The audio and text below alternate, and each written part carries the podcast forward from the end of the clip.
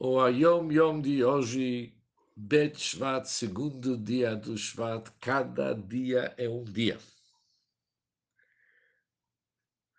Meu pai, o Rebbe Rashab, contou o mamar, o discurso racídico, Vaeira, e depois o Shmi Hashem, Lonodat Elam, no início da Parshat Vaeira, que fala sobre o conceito lo yidach mimeno nidach, que nenhum deles será rejeitado, ou seja, independente como que está o comportamento do ser humano, ele jamais que vai ser rejeitado.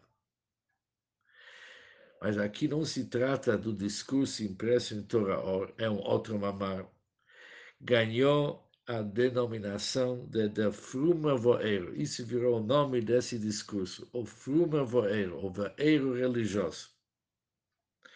O Alter Rebbe costumava repeti-lo uma vez a cada três anos, e toda vez repetiu Maima praticamente palavra por palavra. Sobre isso disse seu neto Samarcede, cada vez era uma nova luz ou seja, apesar que vimos que ele repetiu o discurso, palavra por palavra, uma vez em três anos, mas cada vez, diz o Tzemach Tzedek, era uma nova luz. Meu pai disse, aqui ele está se referindo ao Rebbe Marash, or, luz é sempre a mesma. Porém, Maor, a, ilumina, a luminária, que é a fonte da luz, sempre é como algo novo. Isso foi o Yom Yom, agora vamos entender esse Yom Yom melhor.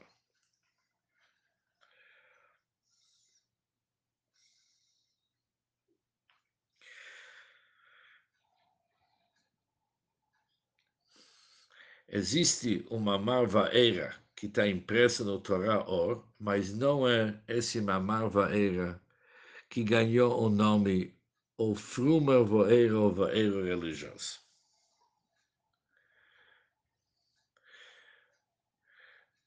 Os rebes do Chabad se direcionaram a esse discurso, o frumer voeiro, o voeiro religioso, de uma forma muito amorosa.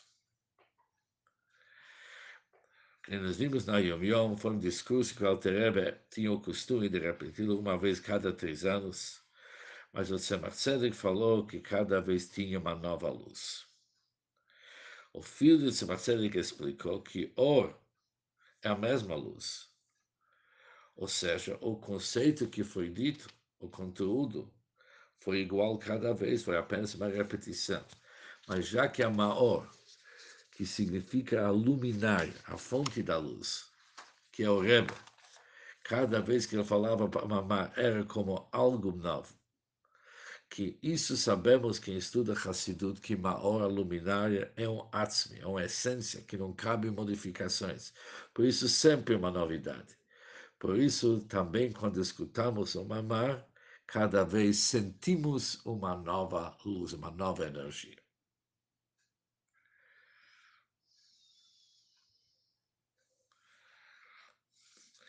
É interessante que sobre esse Mamar, o Rebbe Rashab falou o seguinte,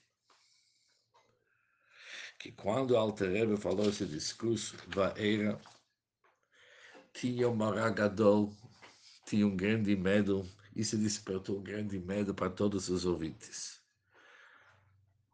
Não tenho inveja daqueles que escutaram esse discurso do Alter Rebbe.